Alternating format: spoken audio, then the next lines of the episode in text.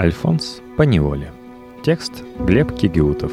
Эта история с легким привкусом разочарования. Разочарование ожидаемого, но от этого не менее горького. Такое бывает, когда в неудачный для любимой команды сезон идешь смотреть ее матч с лидером чемпионата. Это, конечно, не первый такой год. И ясно, что итогом встречи будет, скорее всего, поражение. Но ты все равно покупаешь билет, надеясь. Это же моя команда. А вдруг возьмет и выиграет? Однако обычно чудес не бывает. Я думал о чуде, когда мне, сотруднику молодой, динамично растущей, но невероятно скучной столичной компании, предложили работу путешествия. Российский сырьевой гигант курировал строительство в Индии и нуждался в переводчике. Не ахти какая должность, зато скучать точно не придется. Подумал я и решил оставить прежнюю работу. Как это часто бывает, в последний момент мой отъезд отложили. На три недели. Тоже мне проблема, сказал я себе, подразумевая, что Вика запросто потянет мое содержание на этот небольшой срок. Обладая и весьма приличной работой, и не менее приличным папой, Вика имела входящий поток денег значительно больший, чем могла потратить. По крайней мере, мне нажаловалось на это неоднократно. Вот я и решил, что появился прекрасный шанс проверить прочность наших отношений, что было совсем не лишним в преддверии разлуки. Тому же потом я вернусь с накопленными за много месяцев зарплатой, и мы вообще будем в шоколаде. Обрисовав Вики ситуацию, я с радостью заметил, что она пропустила мимо ушей про деньги, больше обрадовавшись тому, что я останусь подольше. И поначалу все шло хорошо, не могу сказать, чтобы я ее особенно напрягал. Расходы ограничивались оплатой кафе, ресторанов и кино. Как бы то ни было, когда на вторую неделю мы сидели в кафе и попросили счет, Вика вдруг словно забыла, кому предстоит его оплачивать. Мне пришлось ей напомнить. И, надо сказать, чувствовал я себя при этом крайне неловко. Спустя дней пять, в процессе мысленного сбора чемоданов, я осознал, что страну с тропическим климатом было бы грамотно взять с собой шорты – а лучше даже не одни. Кажется, я выбрал неудачный момент, чтобы обратиться к Вике с этой проблемой. Она, конечно же, тут же притянула мне нужную сумму, но лицо ее при этом достаточно недвусмысленно выражало не мой вопрос. «Когда же ты наконец уедешь?» Я сделал вид, что не заметил этого. Но, по всей видимости, уже тогда до меня стало доходить, что мой эксперимент над женской сознательностью в очередной раз терпит оглушительное фиаско. Все это, впрочем, было просто цветочками по сравнению с тем, что началось, когда отъезд отодвинули еще на месяц. При обсуждении на словах все было очень многообещающе. Я заявил, что буду продлевать срок своей альфонсовской деятельности, а она подыграла и ответила «Будешь отдавать натурой». Впрочем, было бы удивительно, если бы у нее были возражения. Я ведь всегда легко и по многу тратил на нее. Переносить отсутствие денег довольно просто, когда знаешь, что это временно. Да и какая разница, на чьи деньги живут двое, если они так или иначе все делают вместе. Это в теории. На практике же я сам, как понимаю теперь, много месяцев спустя, крайне тяготился происходящим и ожидал от нее моральной поддержки, которая была по сути важнее, чем сами деньги. Образно выражаясь, я был вроде раненого волка, который вернулся в логово ни с чем после встречи с охотником, чтобы при помощи своей волчицы залезать раны и снова выйти за добычей. Вместо этого на исходе пятой недели волчица неожиданно стала кусать меня сама. Получив как-то очередные гонорары в каком-то журнале, я, как мне казалось, без какой-либо демонстративности заплатил за наш ужин. О да, неужели? Я просто глазам своим не верю. Не без труда я удержался от комментариев. В конце концов, это не ее индивидуальная проблема. При том, что с одной стороны масс-медиа культивирует принципы равенства полов, с другой они же навязывают нам жизненную модель, в которой девушка тратит деньги парня, и вуз по этому поводу не дует. Спасибо, старина Космо, удружил. Благодаря единому мнению всех глянцевых журналов женской психологии появилась аксиома, которая напрочь отвергает даже потенциальную возможность равенства. Какой бы свободной и независимой и в то же время успешной она себя не позиционировала, твои деньги она намерена тратить только на себя – а как же в болезни и здравии и далее по тексту?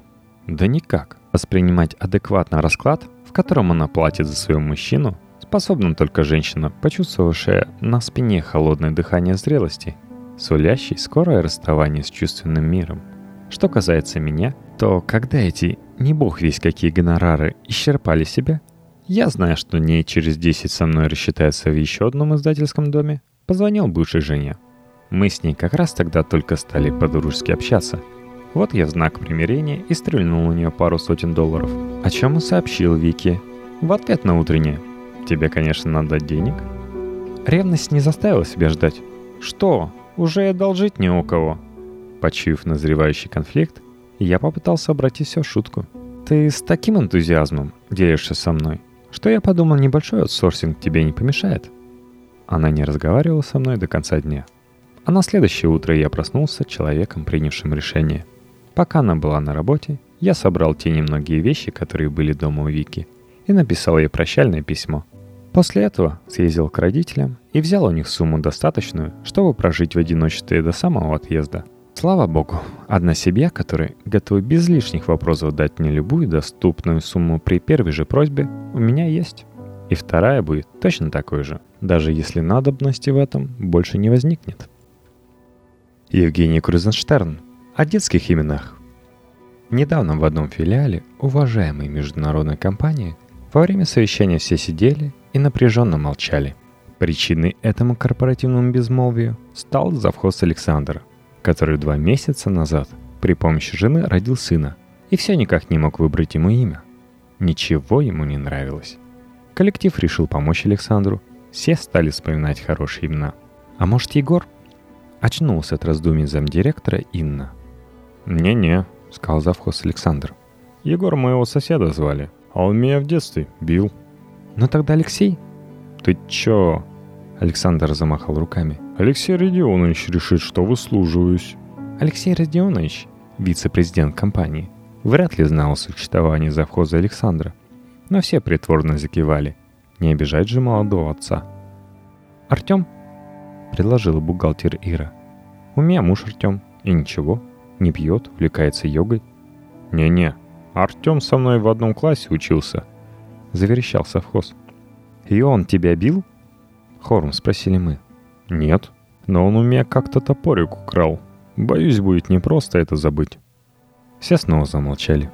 У моего друга тоже сын недавно родился. О скуке начал рассказывать логист Толик. Друга зовут Федя, фамилия Бородавкин. Супруга у него наполовину итальянка по фамилии Розетти.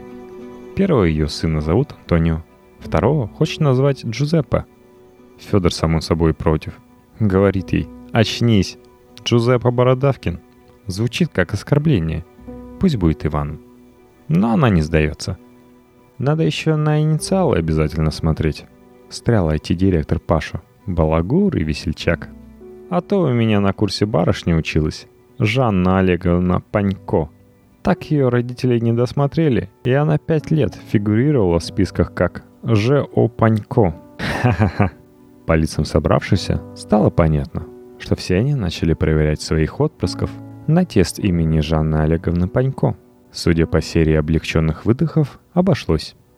«А у меня мужа пять раз спрашивали, как сына назовем?» – пожаловался бухгалтер Ира. А он «Мне имя Игоря нравится». Я ему «Так у нас уже есть Игорь, первый сын». А он «Ну и что? Давай этого Игорем назовем. Честь Игоря». «Назвали?» – хором спросили мы. «Назвали», – кивнула Ира. «Иннокентием, в честь мужа. А меня папа Надеждой назвал, потому что до последнего надеялся, что мальчик будет, поделилась личным финансовый контролер Надежда. А меня в честь дедушки. У него три ордена славы было, сказал Слава. А меня в честь Элиса Купера? Вздохнула секретарь Алиса. Ненавижу Элиса Купера. э пробился сквозь нарастающий голод голос завхоза. Про меня забыли, да?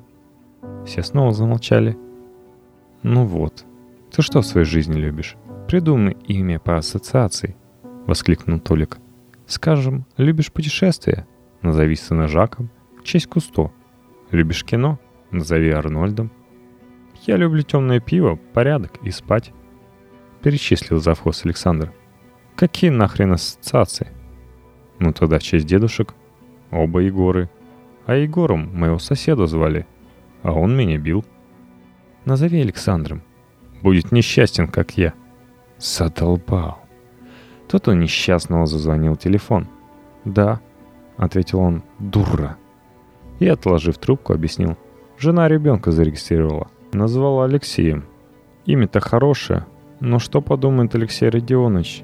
Да ладно тебе, Стали ему утешать папашу. Он человек приличный, ничего не подумает.